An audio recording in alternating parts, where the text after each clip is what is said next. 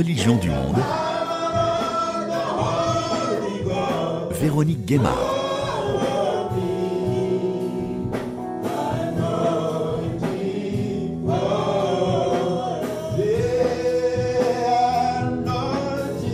Bonjour à toutes et à tous. Cette musique provient d'une église pentecôtiste à Nairobi au Kenya.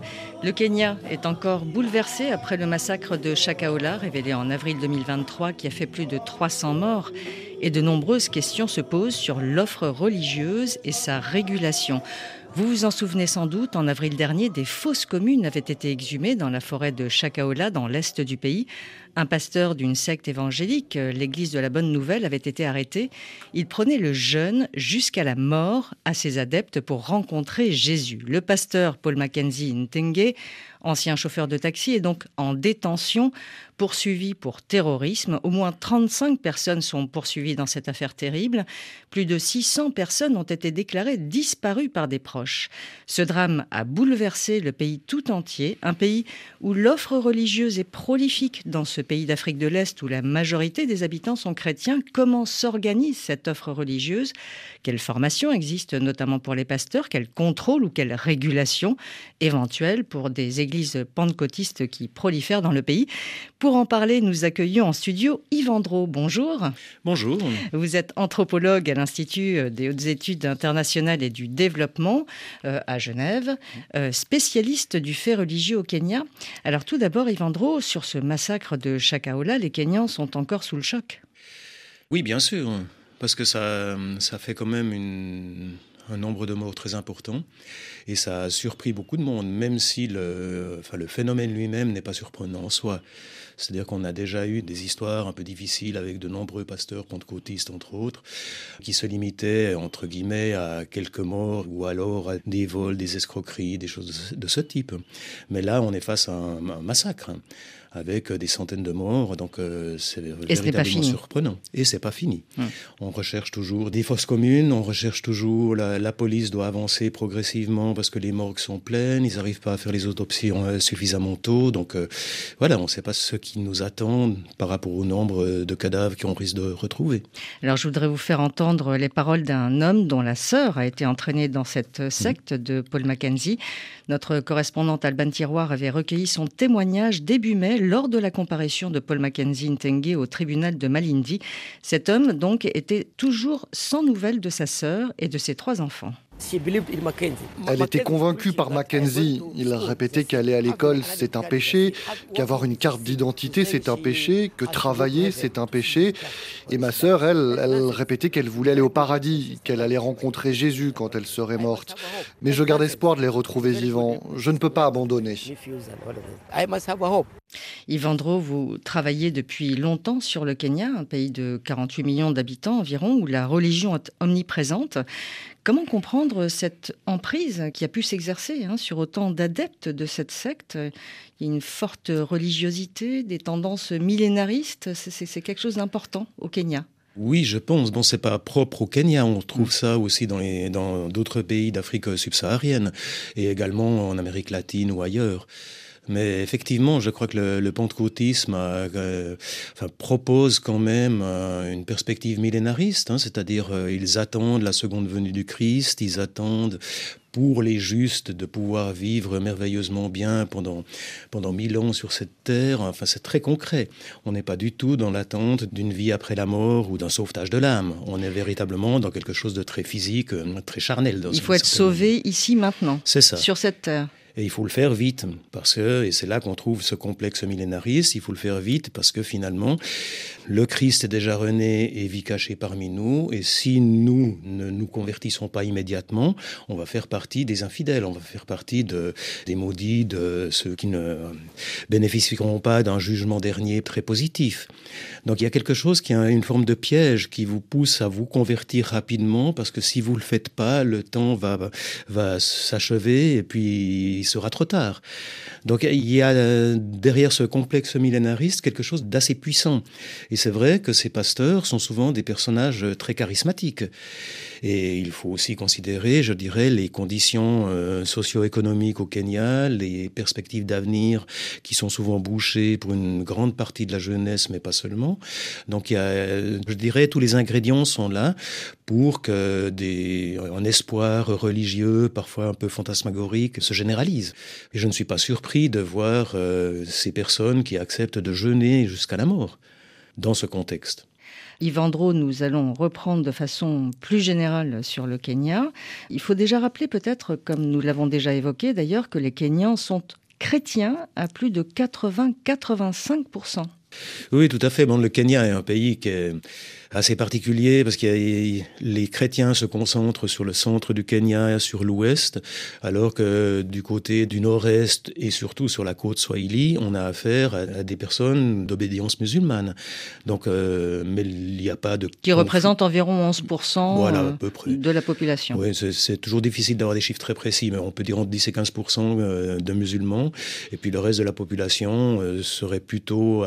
ça donne plutôt des formes de ce qu'on appelle malheureusement les religions traditionnelles africaines, et qui n'ont de religion que le nom, mais c'est tout un ensemble de croyances, une cosmogonie euh, souvent extrêmement euh, précise et détaillée, et les gens euh, vivent dans un univers qui est empreint de religieux, mais qui n'est pas une religion sous la forme de l'islam ou des religions du livre, j'entends le christianisme et le judaïsme, où là on a une forme religieuse très particulière qui s'intitule religion.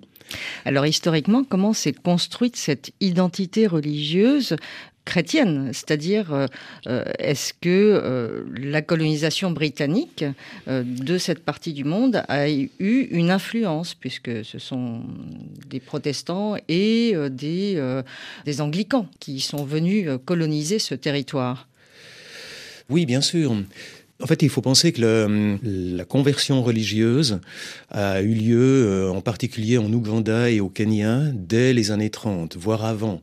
On a tout un ensemble de martyrs euh, catholiques en Ouganda à la fin du 19e siècle, au début du 20e siècle, euh, où il y a eu une première vague de conversion parmi les élites euh, ougandaises. Mais ensuite, ça a presque disparu. Et c'est avec la construction de, la ligne de chemin de fer entre Mombasa et Kampala que se développe progressivement la christianisation, qui n'a que très peu de succès dans les premières décennies. Euh, parce que les premiers convertis sont finalement des gens dont personne ne veut, c'est-à-dire des gens qui sont soupçonnés de, sorcellerie, de vol, enfin c'est euh, des gens qui sont expulsés de, leur communauté d'origine, qui trouvent une forme, pas tous bien sûr, mais en général. C'est assez fascinant de voir dans les biographies de ces premiers convertis chrétiens qu'ils ils ont tous été accusés de sorcellerie ou ils ont tous été accusés d'être euh, enfin, éjectés de leur communauté, et ils trouvent dans les premières missions un, un asile et une zone de refuge donc il y a une certaine ironie à voir qu'en fait ce sont les, les plus pauvres et les plus détestés qui sont devenus les plus puissants à travers la conversion au christianisme, qui offrait aussi l'éducation et donc qui progressivement a ouvert, euh, a offert des postes aussi, des emplois à ces, ces futurs clercs, ces futurs salariés. Et là, il y, y, a une certaine ironie. Hein. On est euh, par rapport à ce qu'on peut appeler les sociétés traditionnelles entre guillemets, euh, où finalement les puissants étaient, étaient, bien installés. Là, à travers la, la, conversion au christianisme, on a une forme de renversement mmh. de la hiérarchie sociale. Alors, est-ce que ces missions sont arrivées à la faveur donc de cette colonisation britannique au départ? Parce qu'après, il y a eu une deuxième vague de missions, mais beaucoup plus tard. Oui. Oui, bon, on a eu d'abord les, anglicans, les, méthodistes, euh, les presbytériens, essentiellement donc euh, des protestants. Et puis, euh, il y a également eu les missionnaires consolata, des pères catholiques italiens. Qui, ont développé des missions dès le début du XXe siècle. Et puis, ça signifie qu'en fait, les, le, Kenya a été subdivisé en provinces ecclésiastiques. Certaines étaient catholiques, d'autres presbytériennes, d'autres anglicanes, voire méthodistes. Donc là, on a affaire à cette première vague de, de conversion. Euh, finalement, c'est à partir des années 50, 60 que la, majorité des Kenyans sont devenus chrétiens. Très progressivement, euh, avec une première vague dans les années 30-40, lorsque les personnes sur place se sont rendues compte que le christianisme offrait quand même des perspectives d'accomplissement de, personnel, de réalisation de soi, de, des emplois qui étaient très intéressantes. Outre le fait qu'il ouvrait aussi une forme de, mariage, un, bassin d'épouses ou d'époux tout à fait intéressant parmi les premiers convertis. Alors la deuxième vague de conversion euh, au pentecôtisme, notamment charismatique, arrive, elle, dans les années 80, est-ce que c'est plutôt à la faveur de mouvements qui viennent, euh, de pasteurs par exemple, qui viennent des États-Unis? Je dirais c'est dès les années 70, on a les premières missions de télévangélistes nord-américains. Ces télévangélistes, euh, c'est donc euh, des missionnaires qui sont très bien formés dans la Bible Belt américaine, hein, dans cette euh, ceinture de, la Bible, comme on l'appelle aux États-Unis, où on a de nombreuses écoles de théologie. Et, mais c'est pas seulement de la théologie, ils forment également les pasteurs à prêcher et à prêcher de manière correcte, avec tout un ensemble d'instruments, de musique, de jeux sur la voix, sur l'intonation, sur l'empathie donc il y a tout un ensemble de techniques de scène. On a véritablement affaire à un, spectacle, avec aussi bien sûr des guérisons miraculeuses et tout un ensemble d'éléments euh, euh, qui est censé attirer les foules. Donc dès les années 70-80, on a affaire à ces premières missions qui pouvaient réunir des dizaines de milliers de fidèles dans les grands parcs de Nairobi. Et progressivement, ces télévangélistes nord-américains ont fait des émules et on a eu affaire aussi à de, nombreux euh, pasteurs, évangélistes, évangélistes kenyans ou nigérians ou camerounais qui euh, procédaient à ce genre de croisade. Donc c'est à travers ce, genre d'événements que les, conversions se sont multipliées euh, au pentecôtisme ou à l'évangélisme au sens plus large. Alors le Kenya compte aujourd'hui des milliers d'églises. C'est très difficile d'avoir des chiffres. Oui, effectivement. Non, non, les églises sont censées être euh, s'enregistrer auprès d'un ministère, mais ce ministère avait un, retard énorme. Il y avait plusieurs milliers de, de demandes d'enregistrement qui traînaient dans, dans les bureaux, ce qui fait que de très nombreuses églises ont abandonné la volonté de s'enregistrer. On va revenir effectivement sur euh, cette question de euh, la régulation possible ou non de ces églises. Je vous propose de partir à Nairobi, la capitale du Kenya, où notre correspondante Alban Tiroir a pu assister à un service religieux dans une église pentecôtiste. On va écouter cette ambiance et ce qu'en disent le pasteur et les fidèles. Les voix des choristes résonnent dans l'église pentecôtiste d'Elim à Donholm, un quartier populaire de l'est de Nairobi. Les premiers fidèles étaient là tôt. À 10h, lorsque le deuxième service commence, les rangs sont pleins. Très vite, l'église s'anime. Ici, l'on exprime sa foi librement, en chantant, en criant, en sautant, par moments en silence, en pleurant même pour certains. Les fidèles s'encouragent en se tapant dans les mains.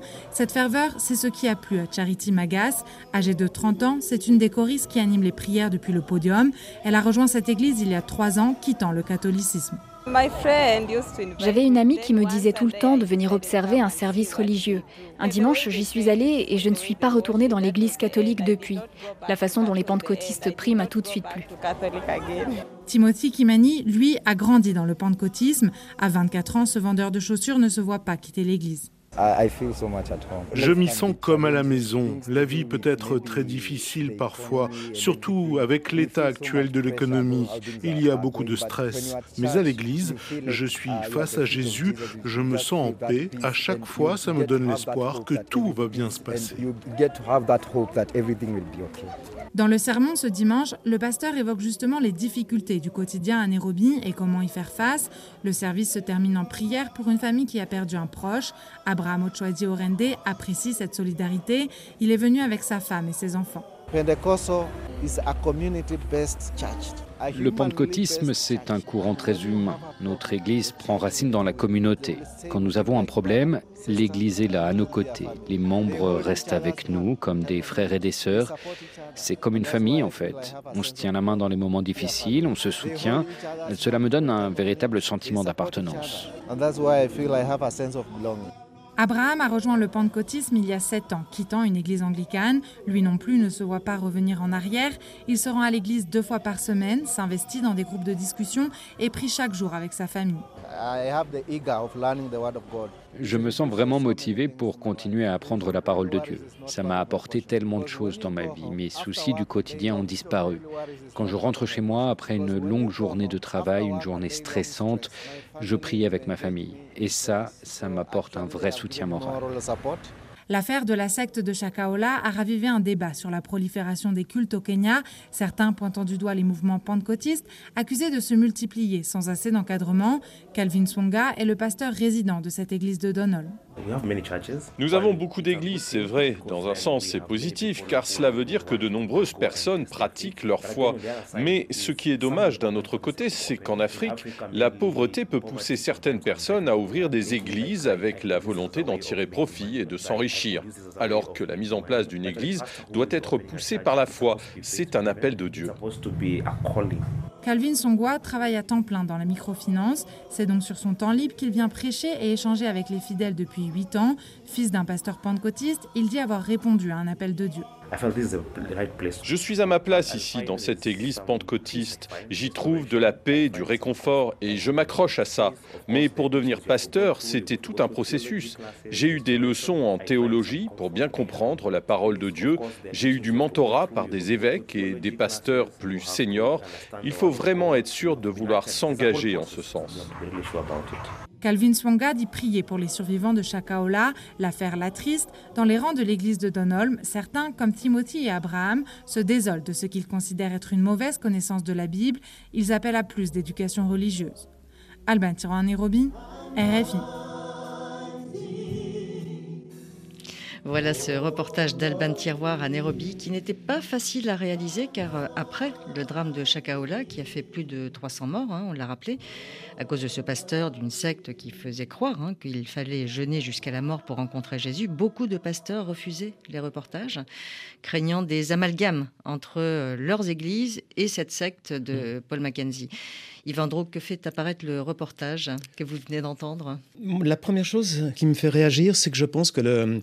trop souvent, on pense que le pentecôtisme est une religion qui remplace une autre religion alors qu'en fait, la conversion au pentecôtisme est ce que j'appellerais une conversion additionnelle, parce que très souvent, les gens restent anglicans et deviennent pentecôtistes en plus. Oui, parce qu'on entendait effectivement une fidèle qui est partie de l'église anglicane et qui maintenant est dans cette église, ou une autre catholique qui euh, Tout à fait. est dans cette église. Mais je pense, très souvent, ces personnes, elles conservent un nombre de pratiques dans leur église d'origine, en particulier lorsqu'elles rentrent chez elles dans la campagne ou lorsqu'elles rencontrent d'autres personnes avec qui elles partagent un service religieux.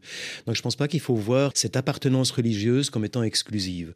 Y, y compris d'ailleurs les religions traditionnelles. Donc des personnes passent de l'un à l'autre, d'une croyance, d'une religion à une autre oui. d'une église à une autre. Tout à fait. Moi, je vois plutôt ça comme une forme de.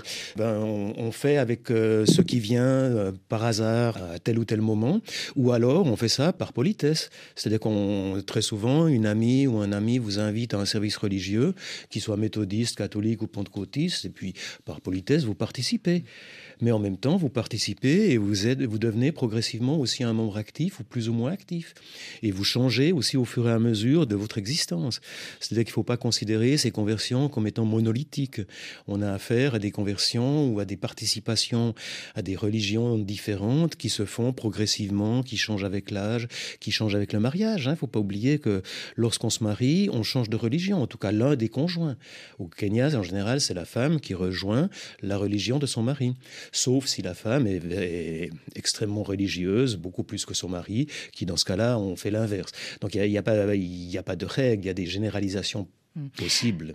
Et vous dites euh, à propos de ces pratiques religieuses qu'on peut parler aussi de butinage, c'est-à-dire qu'on passe effectivement d'une église à une autre ou euh, d'une croyance à une autre, ou d'une pratique euh, religieuse à une autre. Oui, je dirais pas qu'on passe d'une à l'autre, c'est-à-dire qu'on fait en même temps. Et c'est pour ça qu'on a utilisé la, métaphore du butinage, parce que ça, ça nous permet de sortir des, visions trop, trop carrées ou monolithiques de, du, vécu du religieux. Oui, on voit ces qui passe d'une fleur à une autre, Exactement. qui butine, et, c'est, et qui ramène du pollen ou, du, ou des différents éléments dans la ruche pour pouvoir produire du miel. Et ce miel est en quelque sorte, dans notre image, un peu le, le résultat de ces pratiques religieuses, sans que ça soit à l'intérieur d'une seule et même euh, église. Le fait de participer à une seule et même église, pour nous, c'est l'exception. Donc euh, les, théologiens ou les, enfin, les théologiens chrétiens ou, musulmans, euh, pour nous, sont plutôt des exceptions, alors que dans la grande majorité, les fidèles sont des fidèles euh, pas toujours très fidèles. Et alors, c'est un marché très concurrentiel, hein, racontez-nous, puisque il y a énormément d'églises, on l'a dit, des chaînes religieuses, donc on peut zapper aussi, on peut faire du zapping religieux, des chaînes YouTube, les réseaux sociaux, donc c'est Oui, oui, tout à fait. Non, non, il y a une pléthore d'offres religieuses, d'offres de services, comme vous le mentionnez, sur différents canaux. C'est vrai qu'on a, on a pu observer certaines personnes qui, euh, pendant un certain temps, participaient de manière très active, puis ensuite se fâchaient un peu avec leur dénomination, et puis restaient chez eux le dimanche en en continuant à, pratiquer, mais à pratiquer seul dans leur salon devant une, euh, une vidéo. Donc euh, ces différentes pratiques religieuses, pour nous, elles, nous interrogent et puis elles montrent finalement une scène du religieux qui est très polymorphe. Mmh. Et c'est ça qu'il est important de, de garder à l'esprit. Pas seulement ces massacres, pas seulement ces conversions plus ou moins généralisées, mais aussi de voir cette labilité, de voir ce qu'on a appelé ce butinage religieux, qui est la norme au Kenya et ailleurs. Et ces églises euh, qui utilisent les réseaux sociaux, les, les, outils modernes aussi, euh, attirent beaucoup les jeunes. Des concerts qui sont organisés, enfin c'est euh, véritablement des spectacles. Absolument. Comme je disais auparavant, ces pasteurs sont formés aux technologies du spectacle. Et c'est vrai que lorsque l'on participe à ces services religieux, euh, ah, c'est terriblement vivant. Et c'est vrai que c'est aussi vivant euh, très physiquement, j'entends, pas seulement dans la, mélodie et autres. Hein. Vous devez piétiner le diable, vous devez euh, serrer la main des autres fidèles. Enfin, y a, vous êtes debout, assis, debout, assis, etc. Il y a un jeu, des techniques de scène qui sont extrêmement performantes. Et il faut penser aussi que finalement, une bonne partie de ces jeunes, mais pas seulement des jeunes, le dimanche, ils n'ont pas forcément, ou le samedi, ils n'ont pas forcément les moyens pour aller faire la fête, euh, aller dans, dans, des discothèques ou euh, aller boire des bières dans les, dans les cafés ou autres restaurants. Et donc finalement, le, le loisir du week-end, c'est aussi la participation à des services religieux. Et je ne pense pas qu'il faut voir ceci de manière négative, au contraire, hein, c'est un, appel de plus. Un espace de socialisation euh, important. Oui, oui, socialisation, parce que les pentecôtistes étaient connus comme étant des gens qui ne buvaient pas, des gens qui ne fumaient pas, des gens qui n'étaient pas corrompus, etc. Alors ça a un peu changé avec euh, l'ensemble des scandales qu'on a connus depuis une vingtaine d'années. Mais j'entends auparavant, ça, ça offrait aussi un, réservoir de fidèles dans lesquels il était possible de, de trouver un époux ou une épouse. Et cet aspect de trouver quelqu'un avec qui se marier est aussi quelque chose d'important pour comprendre l'attrait que peut offrir ou que peut présenter ce pentecôtisme.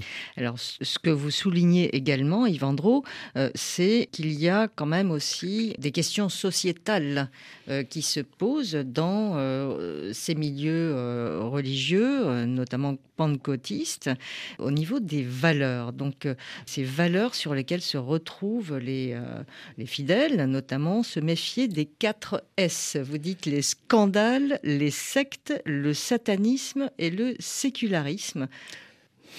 C'est-à-dire Oui. Alors les sectes, ben, c'est l'exemple euh, de ce massacre qu'on a vu sur la côte, hein, par exemple. Le satanisme, est bon, c'est une perspective peut-être un peu historique, mais qui reste très ancrée dans l'imaginaire des Kenyans, car euh, au début des années 2000, fin des années 90, début des années 2000, on, a eu un ensemble de rumeurs sur la, supposée existence d'une secte sataniste au Kenya.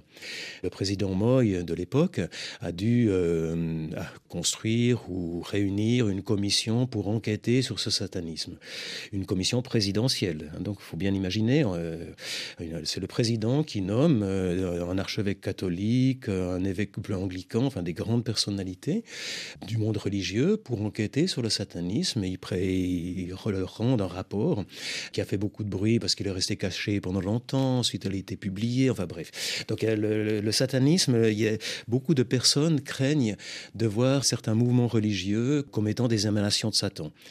Et donc il y, a toujours une certaine incertitude par rapport à ces nouveaux mouvements religieux, à savoir s'ils sont véritablement de vrais évangélistes ou si derrière ces évangélistes se cache la figure du démon ou du diable. Et du coup, des pasteurs aussi peuvent s'accuser mutuellement puisqu'il y a beaucoup de concurrence. On est dans un univers très concurrentiel avec toutes ces églises. Euh, donc euh, un pasteur peut accuser l'autre de déviance religieuse pour les délégitimer. Absolument.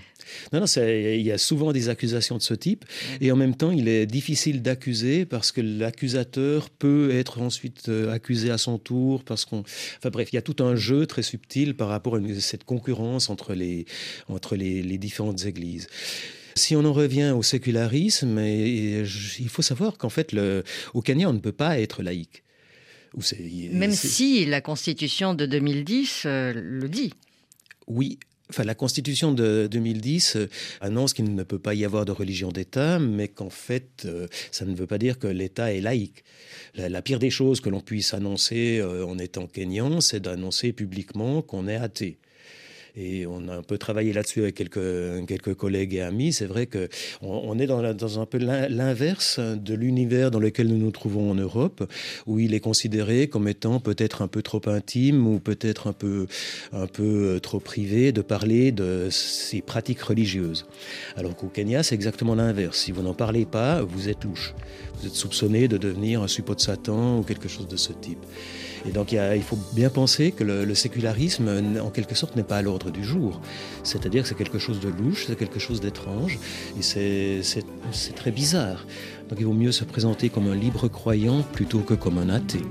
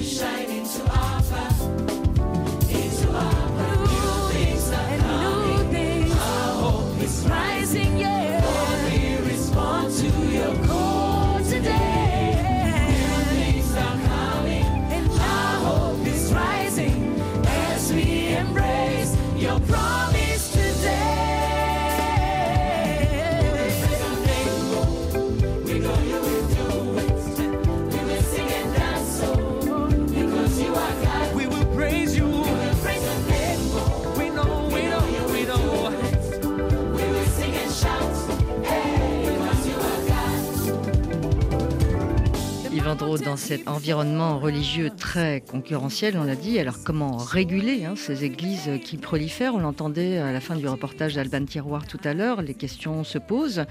Effectivement, on, en a parlé aussi suite à ce massacre de Chakaola. Un autre pasteur, euh, d'ailleurs, euh, Ezekiel Odero, lui aussi a été arrêté, euh, suspecté d'avoir des liens avec les événements de Chakaola.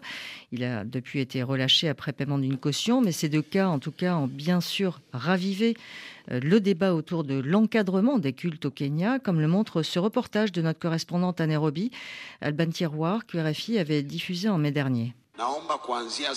Sur YouTube, n'importe qui peut regarder en direct Ezekiel Odero prêcher devant des centaines de fidèles. Très populaire, l'église de ce télévangéliste n'est qu'une parmi des milliers au Kenya. Le pays, profondément religieux, connaît une prolifération des cultes, un essor qui s'accompagne de quelques dérives, allant des abus financiers aux discours extrêmes. Stephen Akaranga est professeur en études religieuses à l'université de Nairobi. Il est difficile de lutter contre cette prolifération car la Constitution de 2010 est très claire. Le Kenya protège la liberté de culte et la liberté d'association. Il faudrait en théorie que tous ces mouvements religieux soient mieux encadrés. Mais dans ce contexte, qui va oser prendre des actions fermes à leur encontre? D'après la loi kenyane, les églises doivent se déclarer auprès de l'État, mais les contrôles manquent et les autorités n'arrivent pas à suivre les demandes. Plusieurs organismes religieux appellent l'État à leur déléguer la tâche. C'est notamment le cas du Conseil national des églises au Kenya, une organisation qui regroupe plusieurs églises chrétiennes. Le révérend Chris Kenyan Djoui est son secrétaire général. C'est possible qu'il y ait d'autres Mackenzie. Plusieurs pasteurs ont déjà été signalés. Il est donc temps de mettre en place un système d'autorégulation qui nous permettrait de surveiller toutes ces églises. Nous sommes les mieux placés pour nous contrôler. Nous savons qui sont les mauvais élèves et qui sont les bons. D'autres professions le font. Les organisations religieuses peuvent mettre en place un système d'autodiscipline. Mais il faudrait pour cela que chaque église soit rattachée à une organisation mère. Plusieurs tentatives d'imposer un encadrement plus strict ont été vivement contestés par le passé, notamment par les organismes religieux très influents au Kenya, le révérend Chris Kenanjui. Il n'est pas possible de séparer le politique du religieux au Kenya. Cela pose un vrai conflit d'intérêts, c'est certain, car la majorité de nos politiques font partie d'un mouvement religieux et entretiennent des relations proches avec certains leaders religieux. Mais il me semble que dans le contexte actuel, celui du massacre de Chakaola, il faut arriver à passer outre ces conflits d'intérêts. Le président William Ruto vient justement d'annoncer la mise en place d'un groupe de travail. Cette commission est chargée de formuler des pistes d'action pour éviter les dérives sectaires de certains mouvements religieux. Yvan le contrôle de ces églises qui prolifèrent donc euh, très compliqué à mettre en œuvre, on l'entend. Hein. Le révérend euh, Chris Kinyanjoui parle de système d'autorégulation éventuellement, mais ça paraît difficile hein, à mettre en place. Absolument, je ne suis pas un fanatique de l'autorégulation. Il suffit de voir ce qui se passe avec les entreprises multinationales et autres. Et on est dans un univers un peu similaire. C'est très facile de s'autoréguler. Chacun le fait soi-même. J'entends là, si on veut une véritable régulation, il faudrait, je pense, effectivement, avoir un ensemble de, de papiers euh, ou d'éducation en théologie ou euh, dans un certain nombre de, de domaines qui légitimeraient un certain nombre de prêcheurs. Oui, parce que comment devient-on pasteur ou prêcheur finalement? On s'autoproclame Ou est-ce que certains, quand même, ont des formations en théologie euh, plus avancées, plus poussées? Alors, les Kenyans disent que pour être pasteur, il suffit d'une Bible et d'un complet veston et qu'à partir de là, on peut euh, s'autoproclamer pasteur, et c'est effectivement ce qu'on peut observer dans, certains parcs à Nairobi, par exemple, où vous avez des gens qui commencent à, à prêcher et qui progressivement réunissent 2, 3, 5, 10, 15, 20 fidèles, et puis deviennent ensuite, au fur et à mesure du temps qui passe, des églises pour ceux qui réussissent, ou des mouvements religieux relativement importants. Alors ça, c'est une, perspective, mais souvent aussi, c'est des membres d'un mouvement religieux existant, euh, d'un mouvement pentecôtiste, qui apprennent sur le tas, si on peut dire, un certain nombre de techniques euh, pour prêcher, et qui progressivement deviennent des pasteurs assistants, puis des pasteurs, puis grimpent dans la hiérarchie de l'Église. Très souvent, ces personnes se fâchent euh, une fois ou l'autre avec le responsable de l'Église, quittent l'Église, emportent une partie des fidèles et construisent leur nouvelle Église ou alors simplement euh, partent euh, en accord avec le pasteur responsable et deviennent finalement des se mettent sous la tutelle ou en quelque sorte de ce pasteur responsable. Et c'est le cas avec Mackenzie, tout comme c'est le cas avec Odero. Ces, deux pasteurs viennent d'un annonce en tout cas avoir été formés par euh, Pius Mueru, qui est un des pasteurs d'une ancienne dénomination qui, a, qui doit avoir 30 ans, une trentaine d'années actuellement en tout cas, le Maximum Miracle Center qui était un mouvement religieux pentecôtiste connu dès le début des années 2000 au Kenya. Donc là, on voit qu'il y a à la fois une filiation, mais en même temps une forme d'indépendance. Et c'est vrai qu'il serait intéressant de, vérifier euh, quelle est la filiation entre Mackenzie et Muiru, parce que Muiru a aussi euh, comment dire, une, clientèle très fidèle et très importante. Il doit y avoir des dizaines de milliers, voire des centaines de milliers de fidèles au Kenya. Mais au Rwanda, par exemple, la régulation se fait d'une autre manière, donc il y a une régulation assez stricte, avec une liste d'églises. Oui, mais disons les le Kenya et le Rwanda sont des pays très différents. Je connais très mal le Rwanda. Mais disons, au Rwanda, on a affaire à, un, pays extrêmement, euh, enfin, militarisé, c'est pas le terme, mais il est terriblement surveillé. Vous avez tout un ensemble de, euh, niveaux, depuis le, centre de l'État jusqu'au niveau des, voisins, euh, qui, se contrôlent parmi. Et dans ce cadre-là, il est éventuellement possible d'imaginer de pouvoir réguler les mouvements religieux. Au Kenya, c'est pas pensable. Comment vous voulez avoir euh, un policier dans chaque commune perdue au fin fond de la brousse ou, ou alors dans le désert avec euh, des pour surveiller qu'il n'y a pas de le surgissement de nouveaux mouvements. Et une fois qu'un mouvement surgit, s'il a assez de fidèles, il devient incontrôlable.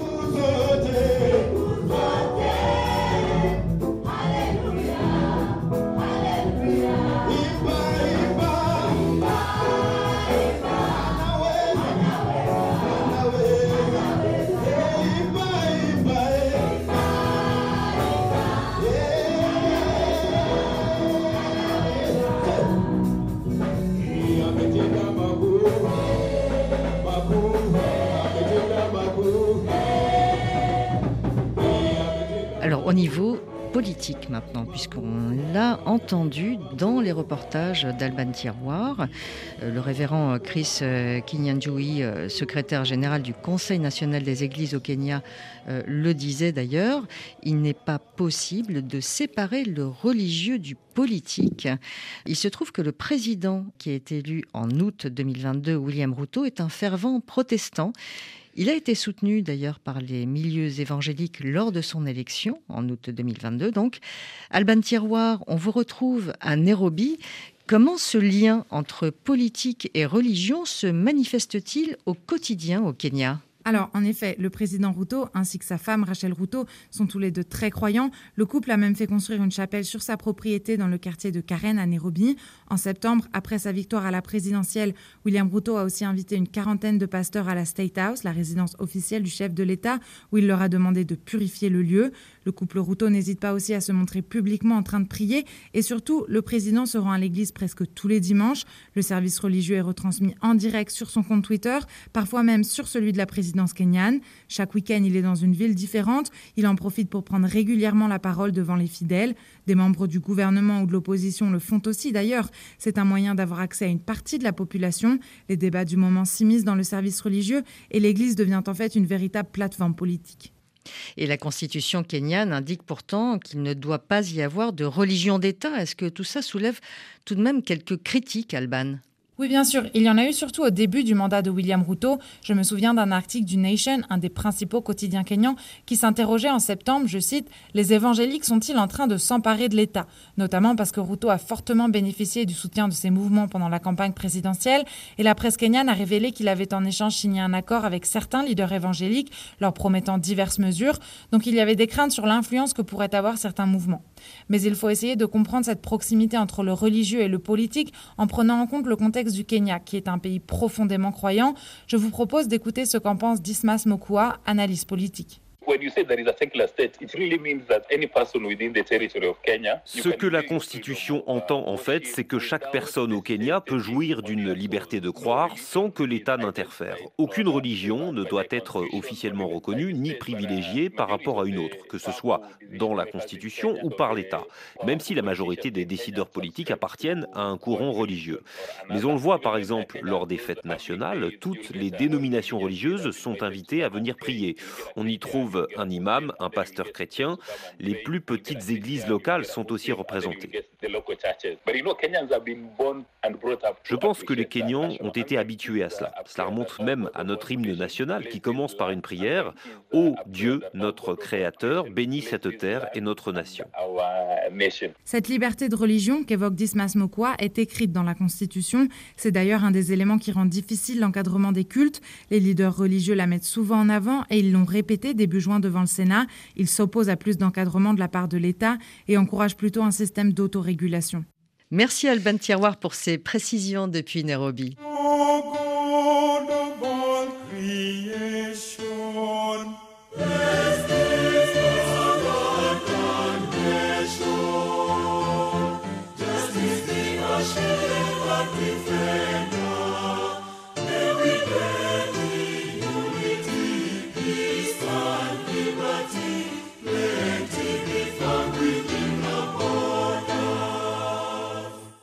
National au Kenya, Yvandro, effectivement, comme l'évoquait à l'instant euh, l'analyste politique qu'a interrogé Alban Tiroir, euh, l'hymne commence par une prière. Oui, mais quel est ce Dieu? Dans les religions euh, coutumières ou traditionnelles euh, qui ont précédé l'arrivée du christianisme ou de l'islam, euh, il y avait aussi une figure divine qui était un dieu en général assez lointain, qui avait créé l'humanité puis qui était parti se reposer. Hein, donc on, avait, on, a toujours cette image, euh, en tout cas au Kenya central, d'un dieu qui serait logé au mont Kenya et qui finalement s'est un peu retiré des affaires humaines. Alors est-ce que euh, c'est ce dieu-là? En tout cas c'est à celui-ci que Jomo Kenyatta, le premier président du Kenya, croyait, même s'il était catholique. Mais disons on est catholique et puis on, conserve quand même une partie des pratiques et des, des croyances euh, entre traditionnelles. traditionnelles. Et puis ensuite les, les différents euh, présidents ont appartenu à d'autres euh, dénominations religieuses. Certains étaient plutôt protestants, d'autres de nouveaux catholiques, etc. Et là, c'est vrai que Ruto et son épouse, surtout son épouse d'ailleurs, sont plutôt se sont convertis au pentecôtisme. Mais il faut bien penser que finalement, ces conversions religieuses sont aussi des pratiques politiques. Il est difficile de distinguer l'un et l'autre parce que ça permet de se distinguer de son prédécesseur, le, le fils de Jomo Kenyatta, Uhuru Kenyatta, était catholique. Et donc si Ruto devient pentecôtiste, c'est pour marquer la différence. Et s'il appelle à ces différents euh, spécialistes du religieux à venir purifier le palais présidentiel, moi ça me fait sourire, parce que ça laisse entendre que Uhuru Kenyatta, le président précédent, l'avait euh, en quelque sorte sali ou l'avait rendu euh, satanique sous une forme ou une autre. Et il y, y, a toujours un jeu, en tout cas toujours depuis plusieurs décennies, un jeu sur la renommée du président par rapport aux forces sataniques ou par rapport aux forces occultes. Et c'est peut-être dans ce jeu-là que s'inscrit cette, la conversion de Ruto au pentecôtisme et son utilisation actuelle. Mais comme le disait votre correspondante, tous les politiques sont religieux et très souvent les, services religieux sont utilisés avec plus ou moins d'ampleur comme moyen de porter un message politique. Aussi, donc avec des visées électoralistes. Avec des visées électoralistes, oui. Mais aussi, est-ce qu'il y a, euh, d'une certaine manière, avec euh, ces, croyances qui sont très fortes dans la société kenyane, euh, d'une certaine manière, une forme de peur aussi, peur de, eh bien, de ce qui pourrait se passer si on ne le faisait pas. peur parce que on croit finalement quand même à ces forces divines. Oui, oui, tout à fait. Et c'est des forces divines euh, qui peuvent être bénéfiques ou maléfiques. Et il faut savoir distinguer. Il faut avoir un pouvoir de discernement qui permet de savoir si finalement le mouvement religieux est un mouvement religieux divin ou plutôt satanique. C'est vrai que les puissants ont toujours une réputation un peu ambivalente. Hein, non seulement d'un certain côté, ils sont très croyants et pratiquent beaucoup, mais en même temps, on les soupçonne de participer à des formes magiques ou sorcellaires que euh, l'ancien président Moïse était soupçonné d'être aidé par des Chinois pour pouvoir euh, avoir des pratiques qui permettaient de, se maintenir au pouvoir, de rester là, etc. Et ce genre de rumeurs, elles sont toujours un peu sous-jacentes, même si c'est un peu comme les vagues. Parfois, elles sont très présentes et prennent beaucoup d'ampleur. Et dans ce cas-là, les politiciens doivent réagir, ou alors elles sont toujours un peu sous-jacentes, et ce qui permet aussi de. Enfin, c'est un mode populaire d'action politique, en quelque sorte, dirait un collègue euh, Jean-François Bayard, et, euh, qui souligne qu'en fait, les les, faibles, à travers la rumeur et à travers l'ironie et à travers le soupçon, ont quand même un pouvoir politique très important parce qu'ils permettent de détruire le capital de prestige ou la renommée d'un homme politique. Alors en tout cas, le président William Ruto a réagi au lendemain de la découverte des corps dans la forêt de Chakaola. On écoute ce qu'il a dit à ce moment-là, donc au lendemain de la découverte des corps. Ce qu'il s'est passé à Chakaola s'apparente à du terrorisme. Monsieur Mackenzie se fait passer pour un pasteur alors qu'il est en réalité un criminel. Les terroristes utilisent la religion comme prétexte pour commettre des actes odieux. D'autres, comme M. Mackenzie, utilisent la religion pour faire exactement la même chose. Il n'y a pas de différence. Ces gens, M. Mackenzie et tous les autres terroristes, n'appartiennent à aucune religion. Leur place est en prison. Yves Andro, il y aura donc au Kenya, en particulier, un avant et un après Chakaola Alors, je ne suis pas certain. J'ai l'impression que les accusations de Ruto, euh, disons, très peu de personnes les ont prises au sérieux, en particulier pas les juristes, car une accusation de terrorisme dans ce contexte ne tient pas au, regard du droit kényan, d'après ce que j'en sais en tout cas. Et puis, autrement, bah, c'est la, réaction d'un politicien face à un événement de ce type sur lequel il cherche à capitaliser. Et donc, c'est assez intéressant de voir que pour Ruto, ont, euh, si ces personnages n'ont pas de religion, ils doivent aller en prison. Hein, donc on, a véritablement affaire à une forme d'exclusivisme religieux assez important et peut-être qu'il faut aussi se rappeler que Ruto a été euh, quand même accusé euh, par le tribunal pénal international suite à des massacres il y a une quinzaine d'années. Donc il n'est pas non plus tout blanc. Et ces accusations euh, me font un peu sourire. Hmm. En tout cas, pour la société, il y aura peut-être un avant et un après Chakaola. Alors oui, sans doute, parce que l'ampleur du nombre des morts est quand même assez euh, ahurissante. Il faut aussi savoir que c'est pas la première fois qu'un massacre de ce type euh, surgit dans ces mouvements pentecôtistes. On a eu ça en Ouganda il y a une vingtaine d'années. On a eu 800 ou 1000 morts brûlés dans, des églises. On a eu ça aux États-Unis ou en Guyana il y a, il y a 30, 40 ans. Donc euh, ce n'est pas quelque chose qui est propre au Kenya ou à l'Afrique, ni propre à une spécificité sur la côte kenyane, mais c'est des dérives qui surgissent, euh, j'espère pas inévitablement, mais qui surgissent dans beaucoup de ces mouvements pentecôtistes. Qui vont interroger donc la société, c'est-à-dire que euh, les gens, les fidèles, finalement, vont peut-être prendre un peu plus de recul? Alors espérons. Je crois que c'est véritablement le, seul moyen de pouvoir lutter contre ce genre de dérive, c'est euh, de garder un esprit critique, de garder euh, une certaine distance par rapport à ces prêcheurs et de s'interroger sur euh, leur motivation aussi. Et de garder peut-être un peu d'ironie qui permettrait d'éviter de se mettre à jeûner jusqu'à la mort en espérant voir l'arrivée du Christ.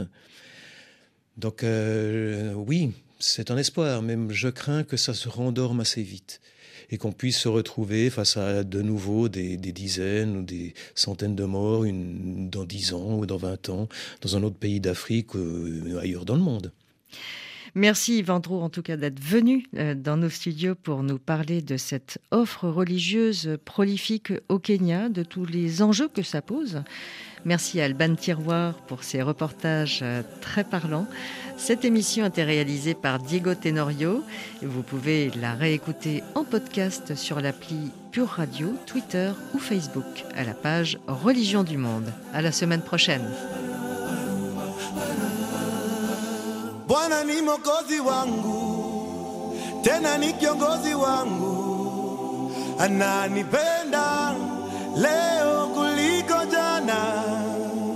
baraka zake si kama binadamu abadilikie.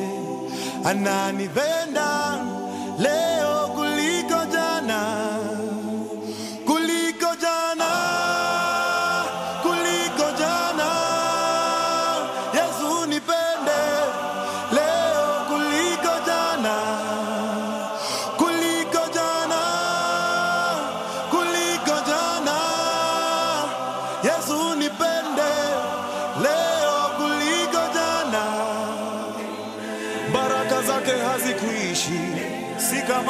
binadamu abadilikie, ananipenda leo kuliko jana, kuliko jana, kuliko jana.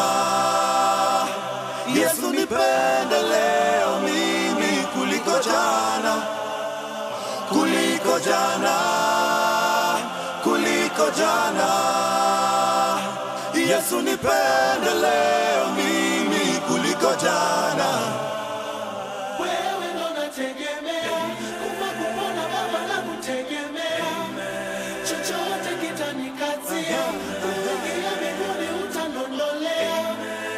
Wewe ndo nategemea, kufa kupona Baba na kutegemea, chochote kitanikatia, kuingia mbinguni utandondolea. Bwana ni mwokozi wangu tena ni kiongozi wangu, ananipenda leo kuliko jana. Baraka zake hazikuishi, si kama binadamu abadilikie.